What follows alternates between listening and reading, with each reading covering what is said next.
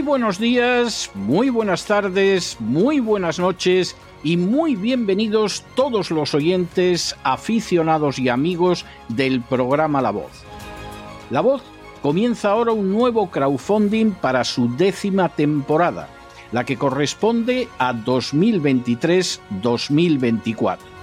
Lo hace además en unos tiempos en que la libertad está más amenazada que nunca en España, en Hispanoamérica y en el resto del mundo. Una vez más, como en las temporadas anteriores, está en manos de ustedes que la voz deje de emitirse o que por el contrario continúe sus tareas cotidianas. Debido a la crisis económica, al cambio del dólar en relación con el euro y sobre todo a la censura persistente de este programa en las redes con su correspondiente desmonetarización, en esta décima temporada nos vemos obligados a aumentar el objetivo del crowdfunding hasta la cifra de 150 mil dólares. Con esa cantidad, la voz podría cubrir los gastos de hardware, la distribución por Internet del programa, los modestísimos estipendios que recibe el equipo de la voz integrado por ocho personas, así como los gastos generados por la comisión, las recompensas y los gastos de envío relacionados con el crowdfunding. Por supuesto, una vez más, la décima vez, como cada año, son ustedes los que deciden.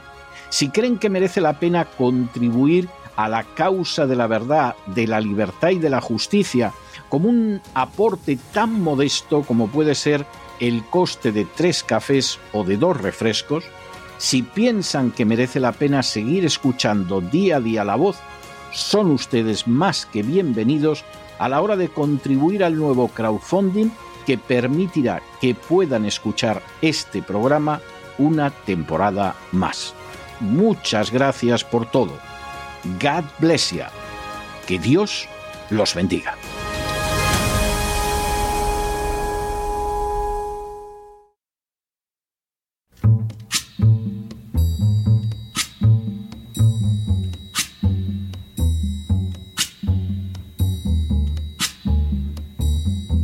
Voz con César Vidal, desde el exilio. When the night has come and the land is dark and the moon is the only light we'll see. No, I won't be afraid. Oh, I won't be afraid just as long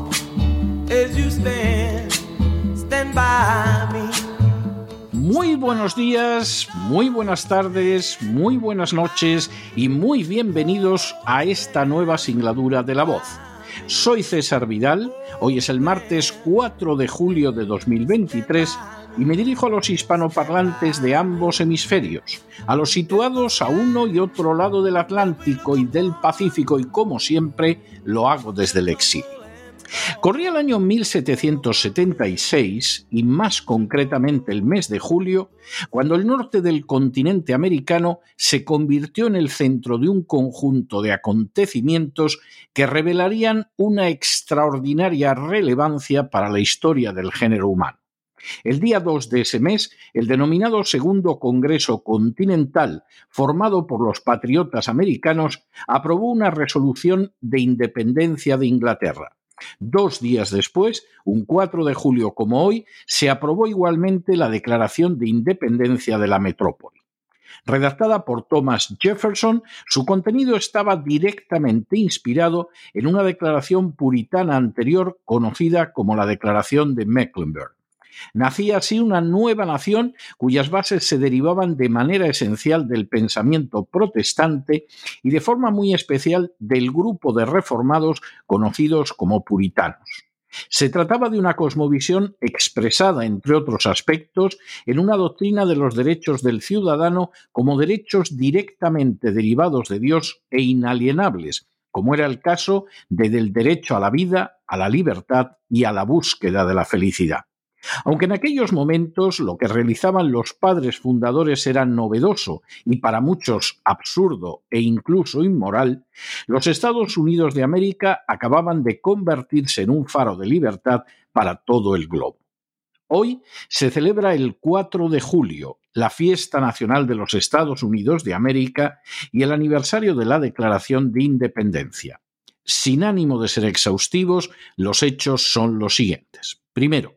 la influencia de los puritanos en el desarrollo de los Estados Unidos resultó colosal desde antes de la creación de la nación. Puritanos fueron, por ejemplo, los peregrinos del Mayflower, pero también personajes como, entre muchos otros, John Endicott, primer gobernador de Massachusetts, John Winthrop, el segundo gobernador de la citada colonia, Thomas Hooker, fundador de Connecticut, o John Davenport, fundador de New Haven. Segundo, esa influencia de los puritanos se extendió incluso a gente de otras denominaciones protestantes también relevantes en las raíces históricas de los Estados Unidos, como fue el caso del cuáquero William Penn, fundador de Pensilvania y de la ciudad de Filadelfia, o del bautista Roger Williams, fundador de Rhode Island. Tercero, esa influencia puritana fue también esencial en el terreno educativo, ya que no en vano la Universidad de Harvard fue fundada por puritanos en 1636, como sucedió también posteriormente, entre otras, con Yale y Princeton. A diferencia de lo acontecido con las universidades fundadas en el sur del continente, las de los puritanos asumieron desde el principio el método científico y a casi cuatro siglos de distancia siguen estando a la cabeza de las universidades del mundo, algo que lamentablemente no puede decirse de ni una sola universidad española, portuguesa o hispanoamericana. Cuarto, cuando estalló la Revolución Americana a finales del siglo XVIII, el peso de los puritanos en las colonias inglesas de América del Norte era no solo más que destacado, sino además absolutamente incomparable.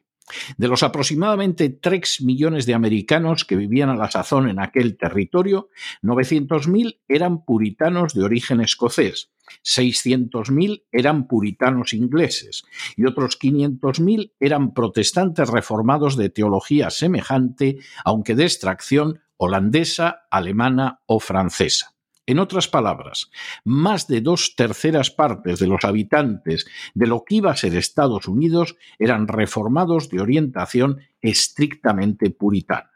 Quinto, por añadidura, los anglicanos que vivían en las colonias americanas eran en buena parte de simpatías puritanas, ya que se regían por los 39 artículos, un documento doctrinal con esa orientación teológica.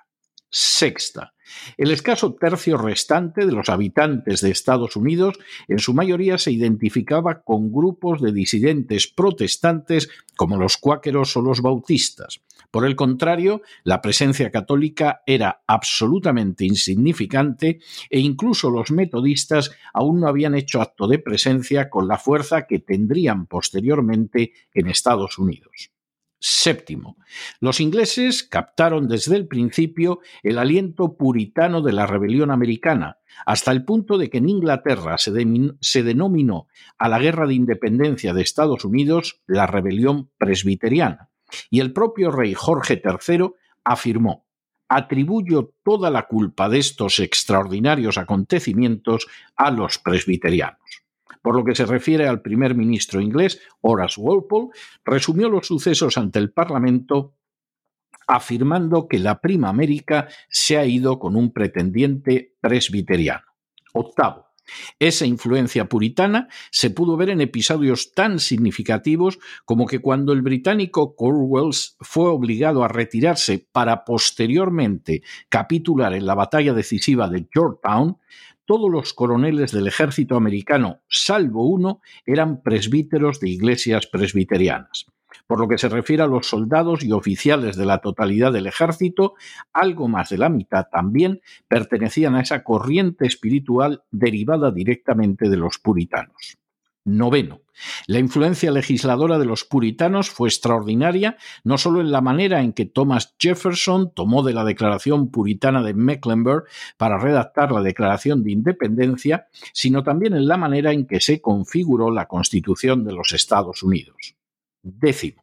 La influencia puritana impidió conscientemente la existencia de una religión estatal como la que sufrían naciones europeas como España, Francia y Portugal, y levantó lo que se conoció como muro de separación entre la Iglesia y el Estado, garantizando así una libertad religiosa inexistente en la Europa de la Contrarreforma y todavía más amplia que la que existía en la mayoría de las naciones europeas protestantes. Esa circunstancia extraordinariamente beneficiosa no pudo tener lugar, por ejemplo, en Hispanoamérica, donde la Iglesia Católica hizo todo lo posible para impedir la libertad religiosa que sólo reconoció de manera formal en la segunda mitad del siglo XX. Un décimo.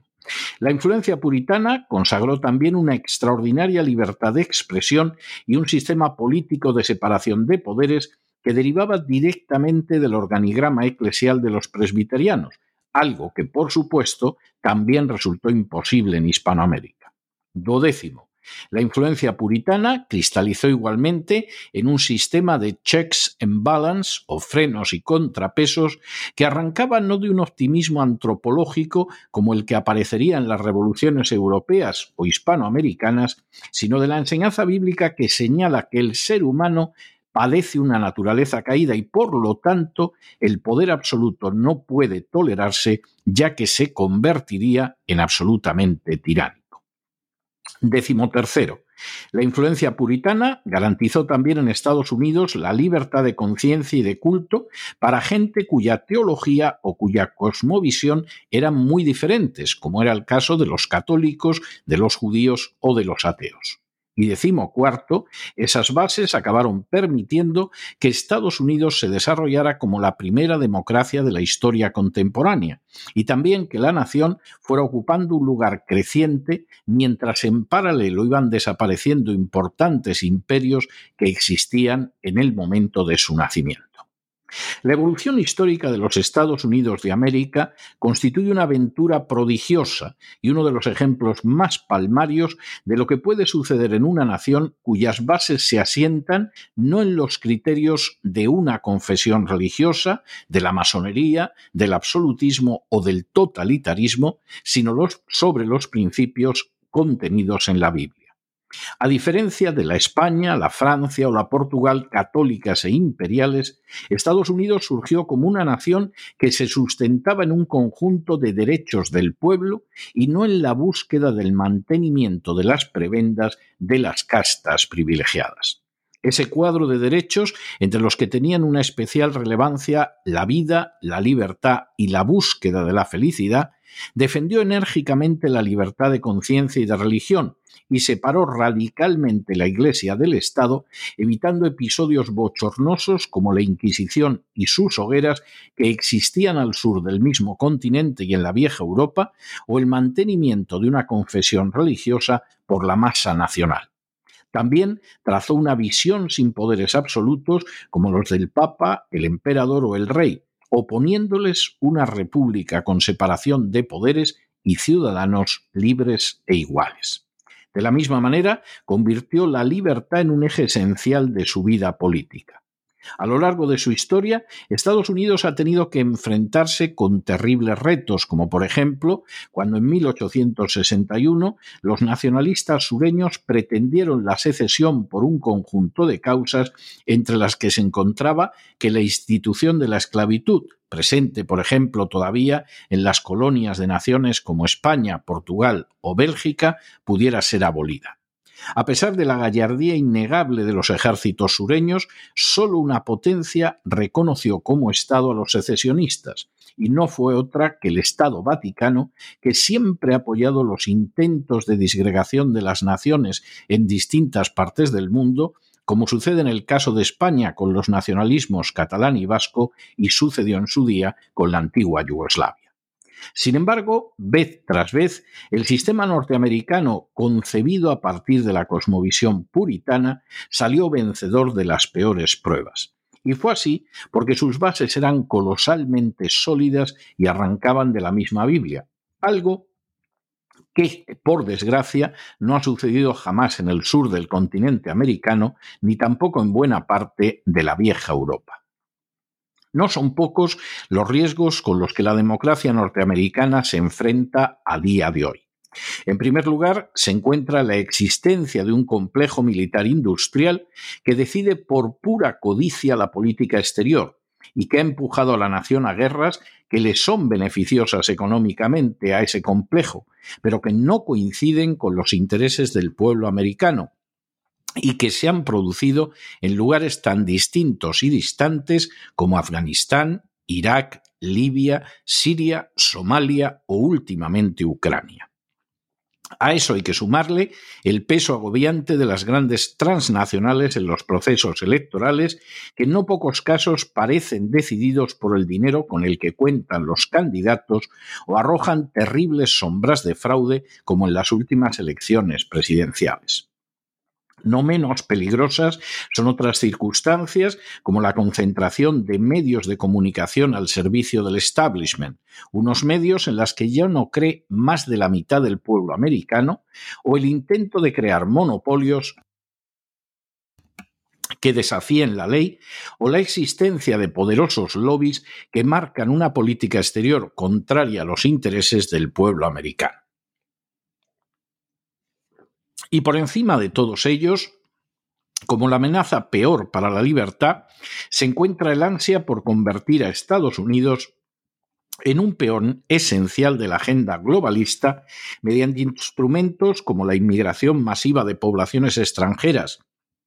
carentes de una cosmovisión democrática e incluso inclinadas hacia un izquierdismo totalitario,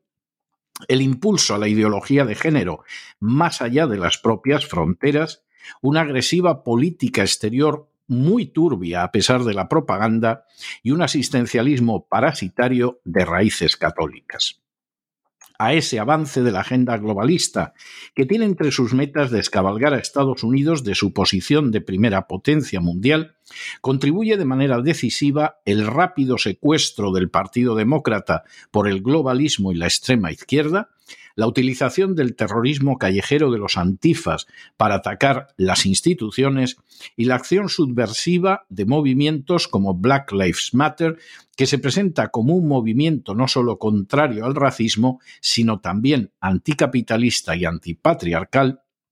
y que fue fundado y está capitaneado por dirigentes que confiesan ser marxistas.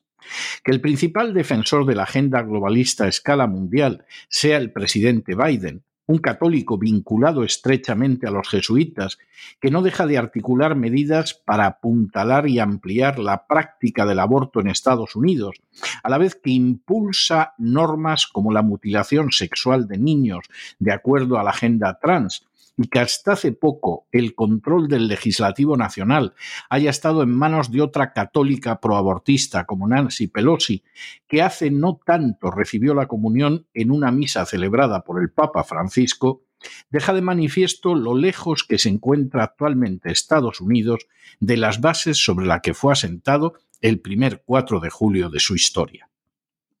A día de hoy, con sus humanas limitaciones, con sus partes oscuras, con sus carencias perfectibles, el sistema americano se ve enfrentado con el gigantesco desafío de si podrá seguir siendo un ejemplo para cualquier sociedad que aspire a vivir no al servicio de las castas privilegiadas, sino en libertad,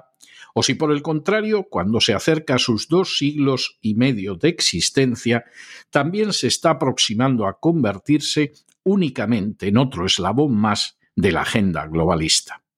Ciertamente, una y otra vez, la historia nos demuestra que los valores bíblicos recuperados por la Reforma y perseguidos a sangre y fuego por la contrarreforma proporcionan libertad y prosperidad a aquellas naciones que los abrazan. El interrogante es si ese seguirá siendo el futuro de los Estados Unidos o si solo constituirá parte de un pasado brillante. Y es que basta echar un vistazo al continente americano para ver qué cultura ha fracasado de manera estrepitosa y cuál ha triunfado. Más allá de demagogias y de falacias, basta examinar los flujos migratorios para darse cuenta de que no es el norte el que migra masivamente al sur del Río Grande, sino que son el sur y el centro hispano-católicos los que huyen hacia una parte del continente surgida de la cosmovisión de los puritanos en busca de prosperidad y de libertad, una prosperidad y una libertad que seguramente desaparecerían si se impusiera otra cultura por el peso demográfico en Estados Unidos. Como está quedando de manifiesto estos mismos días en Francia, de ciertas cosmovisiones jamás han surgido ni jamás surgirán la existencia de naciones de ciudadanos libres e iguales, ni tampoco verdaderas democracias. A lo sumo, pueden construirse oligarquías en las que se respete de manera limitada alguna libertad. Estados Unidos se mantendrá como la primera potencia mundial en la medida en que siga fiel a sus raíces nacionales, unas raíces surgidas de la visión bíblica defendida por aquellos puritanos que no vinieron a América en busca de gloria y de oro, como los conquistadores españoles y portugueses, sino de libertad de conciencia. En la medida en que se aparte de esas raíces, solo le esperará un futuro tan aciago como el de las repúblicas situadas al sur del Río Grande, porque el Dios en el que creían los padres fundadores no hace excepciones a la hora de juzgar a los pueblos. Y como señaló acertadamente Thomas Jefferson poco antes de morir, cuando se reflexiona en esa realidad, determinadas circunstancias de distanciamiento de las leyes divinas deberían llevarnos a temblar por nuestra nación, porque Dios es justo. Pero no se dejen llevar por el desánimo o la frustración, y es que a pesar de que los poderosos muchas veces parecen gigantes, es sólo porque se les contempla de rodillas, y ya va siendo hora de ponerse en pie. Mientras tanto, en el tiempo que han necesitado ustedes para escuchar este editorial, la duda pública en España que es una nación que nunca abrazó la reforma ni ha vivido de acuerdo con los principios democráticos que sustentan a los Estados Unidos, ha aumentado en más de 7 millones de euros. Muy buenos días, muy buenas tardes, muy buenas noches. Les ha hablado César Vidal desde el exilio. Que Dios los bendiga a ustedes y que Dios bendiga a los Estados Unidos de América.